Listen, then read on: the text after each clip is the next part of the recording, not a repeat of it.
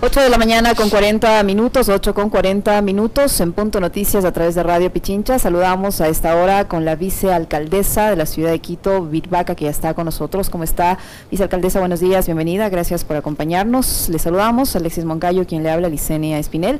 Ayer, durante la sesión solemne, el presidente de la República, Guillermo Lazo, comprometió 150 millones de dólares para cubrir la deuda del metro de Quito, según anunció el mandatario. También pidió eh, que se tenga de inmediato un modelo de operación eh, para que se pueda poner en funcionamiento esta obra que viene eh, retrasándose constantemente. ¿Cómo toman ustedes como ediles, como representantes de la capital, este anuncio del presidente de la República? ¿Cómo se va a concretar esta entrega de 150 millones de dólares? ¿Tienen claro ya cómo va a ser este proceso? Buenos días, bienvenida. Gracias, Liceña. Buenos días. gracias, Alexis, por este espacio para poder dirigirme a la ciudadanía. efectivamente, el anuncio de ayer del señor presidente de eh, que el gobierno nacional va a eh, desembolsar 150 millones de dólares para justamente eh, la operación del MER. se ha ido ya generando los procesos, primero buscando un estructurador técnico, que implica el estructurador técnico justamente que haga el levantamiento técnico, valga la redundancia, de lo que requiere, eh, de lo que se requiere para la operación del metro.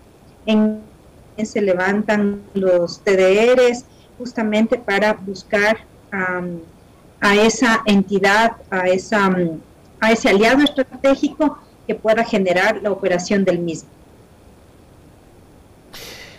¿Cómo está, eh, vicealcaldesa? Qué gusto conversar con usted. Hace unos días eh, el diario El País de España publicaba una nota que titulaba La maldición del metro de Quito. Por fin está listo para arrancar, pero no tiene quien lo conduzca. Y hay quienes acá señalaban precisamente al metro, que es la obra de infraestructura más costosa y más larga que ha tenido el Ecuador en su historia, eh, como uno de los grandes conflictos, conflictos de intereses también eh, entre la salida de Yunda, la llegada de guarderas y de tales.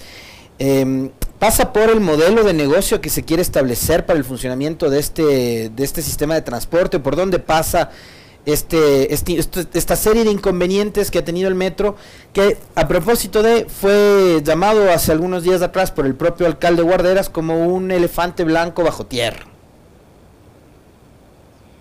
A ver, efectivamente estuvimos dos años que se dieron las vueltas eh, en una serie de, sesiones y de informes.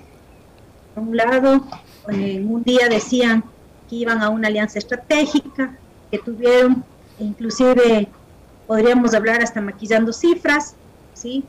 Eh, y ahora podemos ver claramente que quienes estaban al mando del, eh, de la empresa del metro al parecer no querían que el metro entre en funcionamiento. Habría que preguntarles a aquellas personas que estaban en su momento por qué no querían que entre en funcionamiento. Cuando eh, ahorita lo que vemos es em, que había, hacía falta estas, estas características técnicas básicas y efectivamente ya se hablaba. Aquí no contamos con em, personal que conduzca los metros como tal, eh, los, los trenes como tal. Entonces hay que crear esta, esta profesión técnica, ¿sí? Hay que buscar justamente eso, quién va a venir a capacitar o quiénes se van a ir a capacitar. Esa, eso es lo que tiene que plantear el estructurador técnico, ¿sí? Justo estas especificidades para la operación, que eso eh, o sea, eso es lo lógico, pues no, eso era lo, lo de cajón. Y eso pasaron dos años sin identificar. no sé qué otras cosas estarían viendo en los, en los um, aliados estratégicos, ¿no? ¿Qué estarían esperando en esos dos años? Cuando ahora vemos que pasa por algo lógico. Em, en el mundo los metros ya están, ya funcionan. O sea, aquí no había que inventarse nada. Simple y llanamente tomar los modelos más acordes a nuestra realidad y ponerlos en marcha. Eso era lo, lo más obvio, lo más sencillo. Pero lamentablemente aquí a mucha gente le gusta enredarse. Y ese, como digo, es un tema eh, que ya se está solventando. Eh, me reuní la semana anterior con el gerente del metro y justamente le comento esto. O sea, primero hay que tener este, que ya está, es justamente el metro de Barcelona, la empresa Metro de Barcelona, quien va a proporcionar todas estas especificidades técnicas para poder generar estos procesos para la operación. ¿sí? Em, como digo, era, lo básico y lo lógico, y eso no se hizo en dos años. ¿sí? Em, efectivamente, yo también considero em, que mientras el metro no entra en funcionamiento, seguirá siendo un elefante blanco. Y es por debajo. Tal vez en otros países se puede hacer una obra de esta porque hay nieve y un montón de, situaciones climáticas. Pero en nuestra ciudad, con la geomorfología que tenemos y con las características que tenemos, una obra eh, bajo tierra de esa magnitud no tendría, o sea, para mí, en mi criterio, no tenía que verlos, haber sido hecho bajo tierra, sino y que llegue a otros lugares que más lo necesitan esta movilidad. Pero ya está hecho, ahora hay que sacarlo adelante, porque cada día que ese metro no, entra en funcionamiento es días de pérdida para la ciudad y para el país. Eh, vicealcaldesa, con estas gestiones que usted menciona, más este anuncio del presidente de la República, ¿hay ya alguna fecha estimada posible de cuándo va a comenzar a operar eh, el metro de Quito el próximo año, en seis meses, en tres meses? ¿Se tiene ya una luz respecto a cuándo va a operar por un lado? Por otro, este ofrecimiento de 150 millones, ¿cuándo se va a concretar? ¿Les dieron un plazo? ¿Les dieron un cronograma de desembolsos? ¿Cómo, se va, cómo va a funcionar? El señor alcalde fue muy enfático al presentar su informe a la ciudad el día de ayer que el metro entrará en funcionamiento a partir del tercer, del cuarto trimestre del próximo año, a partir de, octubre aproximadamente, ya entrará en toda su operación el señor alcalde el día de ayer. Eh, los detalles o las especificidades de cómo va a ser los desembolsos de los 150 millones, eso todavía no, no tengo esa información.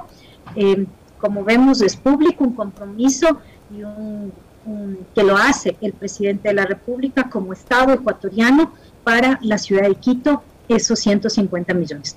Está público, está ahí establecido, lo que habría es que definir los tiempos. Como usted bien lo dijo, eso no, no, no tengo esa información en el momento.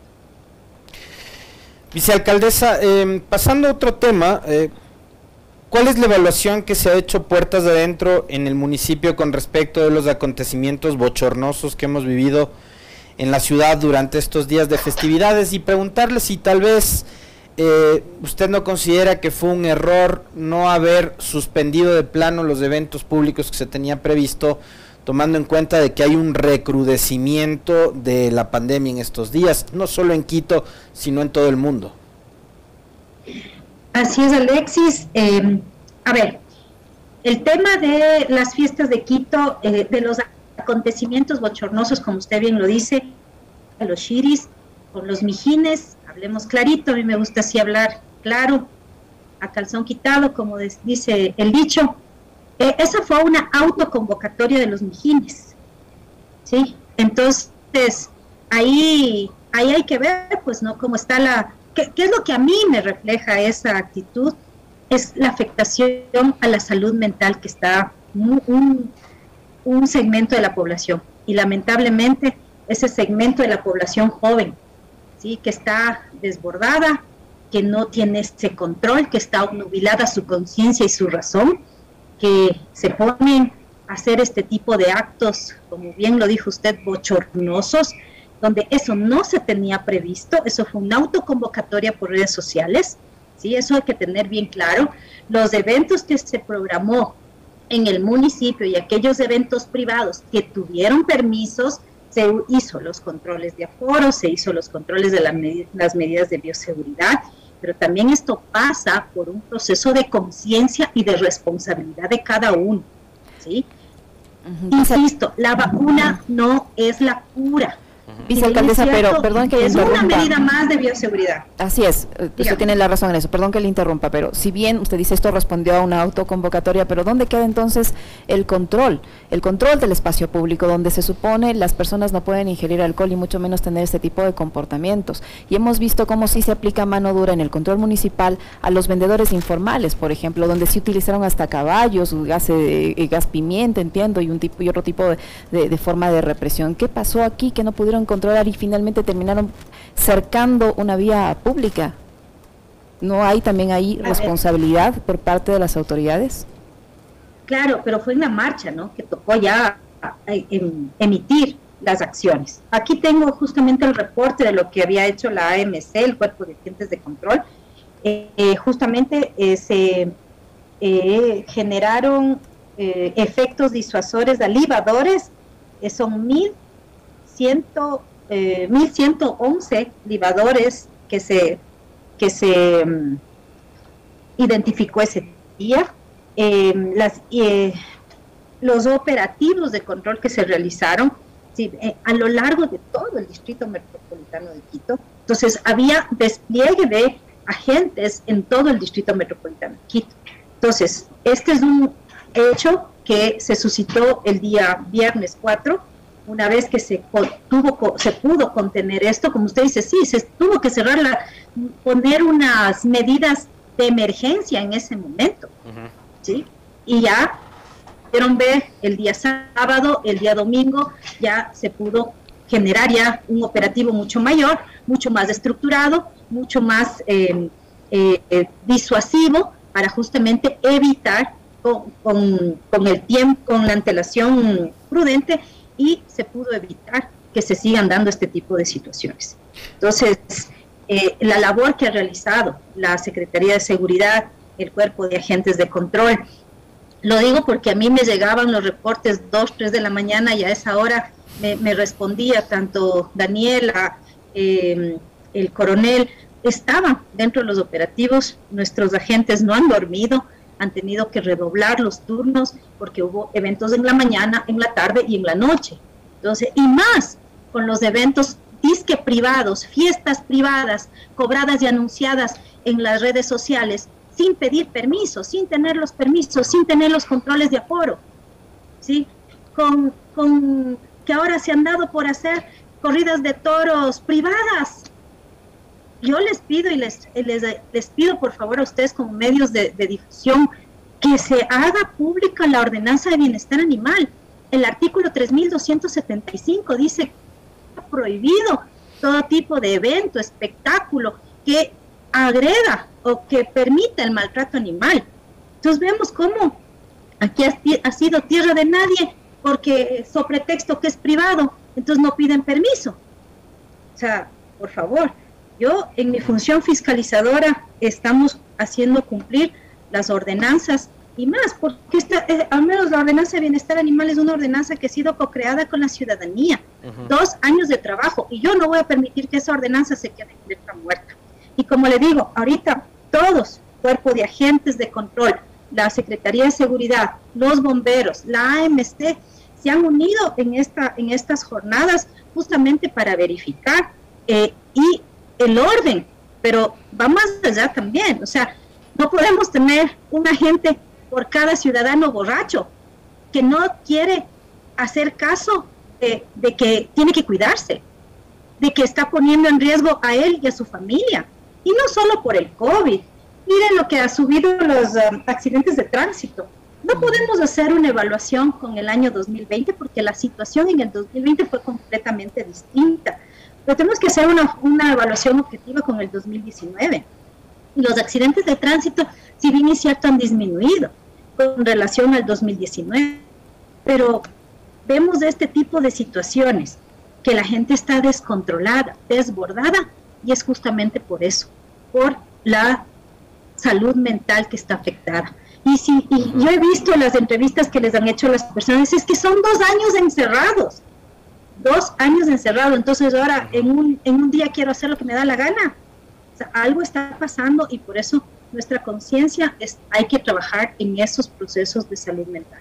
Y esa es la justificación que han buscado algunos algunos tuiteros también para, para decir que, que estos jóvenes que salieron durante los días de fiestas de Quito, eh, digamos, tiene que ver mucho con, con la algarabía, la fiesta y tal, pero también con eh, la necesidad de, salir del encierro de todos estos años, ¿no? Em, ya le voy a decir, hay un, hay un tweet que a mí me, me, encanta de uno de estos. Es fascinante lo que está pasando en la Shiris, dice un señor que se llama Andrés Vergara. Le resulta fascinante la locura. Pero yo le quiero preguntar algo.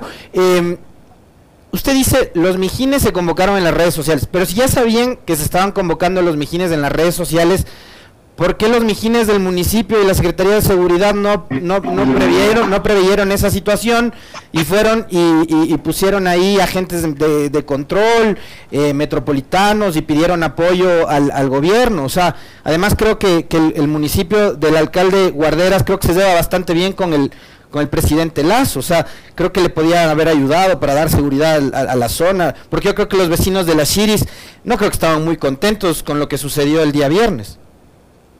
Alexis, creo que todos queríamos salir, todos estamos hartos del encierro, disfrutar amenamente, tener un espacio para dispersarnos un poco y salir de toda esta situación.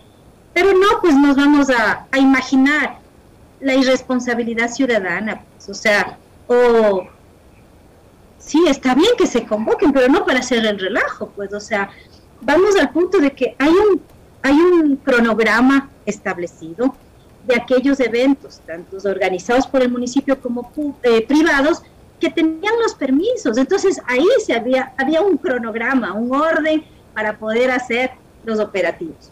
Pero si de plano llega y, y pasa toda esta situación, se desborda sin haber tenido eh, previsto que iba a haber este tipo de situaciones, claro, lo que se hace es tratar de contener la situación como una emergencia, y eso es lo que se hizo.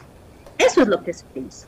¿sí? Entonces, eh, sí, hay esas convocatorias, pero uno nunca espera o no se espera que haya semejante reacción. Pues. Entonces, ahorita podemos identificar el grado de afectación y mire lo que me decía uno de los agentes de seguridad, me decía, doctora, yo no puedo creer, antes los hombres eran los que se emborrachaban.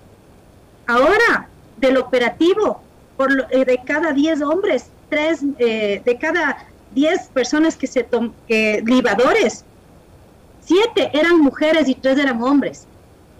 O sea, estamos viendo también que hay otros cambios. O sea, aquí hay un montón de cosas para investigar, mi estimado Alexis. Yo, eh, discúlpeme que use esto en mi, en mi profesión. Eh, como psicóloga, nosotros tenemos que hacer estas, estos análisis de cómo está el comportamiento humano. Y esto yo lo venía diciendo no ahorita, lo vengo diciendo desde antes. Estamos trabajando en una ordenanza por la salud mental que por el cambio de los miembros de la comisión, hasta que conozcan y vean un tema que es netamente técnico y médico, sí se nos hizo difícil poderlo sacar en este año y tener ya esa ordenanza en este año. ¿sí? Entonces, hemos pedido el apoyo a la academia, hemos pedido el apoyo a los expertos, porque es necesario visualizar. Estas son parte de las secuelas del COVID. Estas son parte de, la, de, las secuelas del, confinamiento. ¿Cómo vamos a tratar esa adicción y esa, esa, esa desesperación? Porque ya ni siquiera es una euforia, no es larga la vía, es una desesperación interna. Pero no será tal vez que debemos volver al, al, Quito de antes de Mauricio Rodas, porque yo en el segmento del comentario leí eh, un extracto de una entrevista que dio Jaime Durán Barro en el 2014 después de ganar la elección a la alcaldía con Mauricio Rodas, en donde él pintaba una ciudad que nos dejó eh, la Revolución Ciudadana hasta el 2014, que era una ciudad ordenada. Decía, él era una ciudad construida, ordenada. Había multa de 50 dólares para el libador que estaba bebiéndose una botella de cerveza en la calle. Los autos estaban bien estacionados y demás. Y llegó Rodas con el cuento de la libertad. ¿No? Y ojo, yo estoy yo estoy a favor de que hombres y mujeres beban por igual y hagan las cosas por igual. No tiene nada que ver si son mujeres, son hombres o lo que sea. Eh, pero acá es que tanto hombres como mujeres, adultos como jóvenes y demás, eh, tengamos las reglas claras. Y hoy lo que vemos es que hay una ciudad que no tiene reglas. Entonces yo veo donde me da la gana, estaciono donde me da la gana, eh, hago el relajo y el escándalo que me da la gana porque no hay una autoridad que controle. ¿Y por qué no hay una autoridad que controle? porque estamos con este famoso cuento de la libertad, entonces nos echamos abajo este, leyes, ordenanzas que justamente nos ponen a los ciudadanos normas que cumplir para vivir como seres civilizados. Entonces ahora vivimos todos como simios, porque no somos suizos. Alexis, Alexis eh, lo que tú decías no es solo en el tiempo de barrera, vinimos en un proceso de aprendizaje y de cultura ciudadana. Ayer veíamos y desenvolvábamos ciertos... Eh, publicitarios con el Evaristo, donde decía Quito compromiso de todos. Quito una ciudad limpia, una ciudad... Ya no hay eso, no hay eso. Ah, es que es mi derecho. Ah, pucha, tu derecho se acaba cuando vulneras el derecho de otro. Eso es lo que tampoco hemos entendido y la nueva generación se ha levantado, una generación vociferante de derechos, pero no les gusta asumir sus responsabilidades y obligaciones. Y esa, por eso decía los mijines, me, refería a esa, a esa, a ese segmento poblacional o generacional que tal vez se creció eh, sin, sin que hay que ponerle reglas. Entonces tenemos que volver, y eso tiene que ser un compromiso de todos, mi estimado Alexi eh, y, y, Licenia, de que ustedes como medios de información, de comunicación y de formación, que nos ayuden a difundir esto y a generar una conciencia ciudadana nueva, a generar una conciencia de salud, eh, de, asumir responsabilidades con uno mismo, con uno mismo. ¿sí? Vi, mm, tristemente, uno de estos videos donde a, uno de los jóvenes le dan con el casco de la moto, que le han reventado el cerebro, le han reventado la cabeza y que puede que esté muerto ese muchacho. O sea, ¿en qué cabeza cabe? O sea, salir a divertirte y después terminar muerto. O sea, eso es lo que tenemos que generar esa conciencia de llevarles a los jóvenes a que no es que no te puedes tomar un trago, pero por Dios, ¿hasta, hasta dónde te tomas el trago? ¿Quieres pasarla bien, pasarla chévere, pasarla rico? ¿O quieres acabar muerto, o quieres acabar herido, o quieres acabar en la cárcel o matando a otro? Porque eso es lo que pasa en estos en estas situaciones de euforia. Entonces hay que generar esa conciencia, esa conciencia que, que, nos toca duro, nos toca fuerte ahora, claro, porque si tú venimos de una cultura de hacer lo que me da la gana, ¿sí? Y encima tener este tema del COVID, eh, este, estas, estas secuelas de la salud mental, entonces nos toca duro y necesitamos el apoyo de ustedes, ustedes como medios que llegan a mucha población a mucha gente a que podamos articular en conjunto una campaña que, que nos lleve nuevamente al compromiso, a la convivencia ciudadana armónica, ¿sí? No porque es la Shiris, hago lo que quiero, no, o sea, hay que buscar los espacios adecuados, los momentos, los tiempos, a dónde y cómo.